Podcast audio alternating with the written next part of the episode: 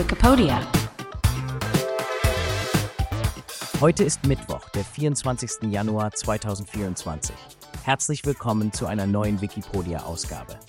Der heutige Beitrag basiert auf dem Wikipedia-Artikel Wilhelm von Conscious. Wie immer wird der Podcast von einer KI generiert und vorgetragen. Viel Spaß beim Zuhören.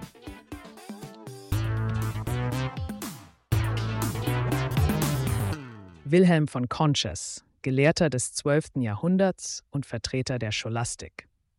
Willkommen beim heutigen Podcast, liebe Zuhörerinnen und Zuhörer. Heute tauchen wir zusammen in die Welt des Mittelalters ein und beschäftigen uns mit einer faszinierenden Persönlichkeit. Wilhelm von Conches. Hast du dich je gefragt, wie Wissenschaft und Philosophie sich im Mittelalter entwickelt haben? Nun, Wilhelm von Conches war einer der Gelehrten, die dazu beigetragen haben, das Wissen ihrer Zeit zu formen und zu erweitern. Lass uns gemeinsam seine Geschichte entdecken.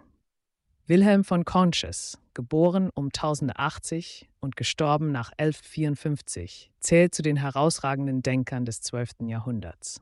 Aber wer war dieser Mann eigentlich? Und warum ist seine Arbeit für uns immer noch von Bedeutung? Wilhelm war ein französischer Philosoph ein Gelehrter der sogenannten Schule von Chartres, und er war ein Zeitgenosse von Persönlichkeiten wie Bernard von Chartres und dem berühmten Pierre Abelard.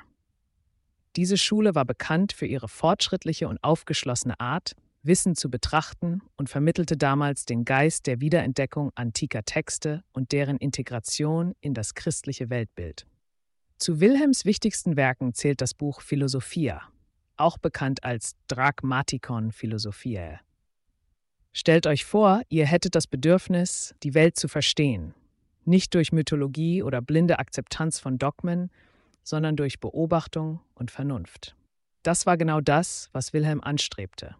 Er wollte die Welt erklären, indem er natürliche Phänomene wie die Elemente, den Kosmos und sogar die menschliche Natur untersuchte. Aber wie hat er das gemacht und welche Herausforderungen musste er dabei überwinden? Wilhelm von Conches gab sich nicht damit zufrieden einfach das zu wiederholen, was frühere Gelehrte gesagt hatten. Er las die Werke der antiken Philosophen wie Platon und besonders der Naturphilosophen wie Aristoteles. Auf dieser Grundlage entwickelte er seine eigenen Ansichten. Er betrachtete die Welt um sich herum und versuchte, die Gesetze, die sie regierten, mit Hilfe der Vernunft zu verstehen.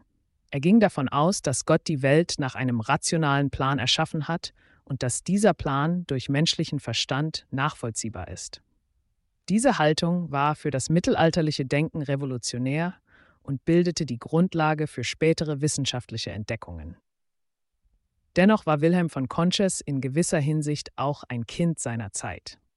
Er versuchte, seine Beobachtungen und die Lehren der antiken Philosophen mit dem christlichen Glauben zu vereinbaren. Er argumentierte, dass die Naturgesetze, die er beobachtete, von Gott ins Leben gerufen wurden und deshalb nicht im Widerspruch zur göttlichen Offenbarung stehen könnten. Dieser Versuch, Glaube und Vernunft zu versöhnen, führte zu Spannungen. Zeitgenössische Kritiker, zum Beispiel der Theologe Wilhelm von Saint-Thierry, warfen ihm vor, zu stark von der orthodoxen Lehre abzuweichen. Wilhelm von Conches war jedoch mehr als ein Naturphilosoph. Er war auch Lehrer und Berater. Stell dir vor, du hättest die Chance, den Sohn eines Königs zu unterrichten. Wie würdest du ihn fördern? Wilhelm hatte tatsächlich diese Gelegenheit, denn er wurde zum Erzieher des jungen Heinrich Plantagenet, später bekannt als Heinrich II. von England. In dieser Rolle beeinflusste er möglicherweise das Denken des zukünftigen Herrschers und trug zur Verbreitung des aufklärerischen Geistes bei. Ein weiteres seiner bedeutenden Werke war das Moralium Dogma Philosophorum, indem er sich mit ethischen Fragen auseinandersetzte. Der Schwerpunkt lag hierbei auf den moralischen Lehren der antiken Philosophen, die er für ein christliches Publikum interpretierte. Stellen wir uns vor, wie wertvoll solch ein Werk in einer Zeit war, in der die Mehrheit der Bevölkerung nicht lesen konnte und abhängig von gelehrten Interpretationen war, um antikes Wissen zu verstehen. Was können wir also aus der Geschichte von Wilhelm von Conches lernen?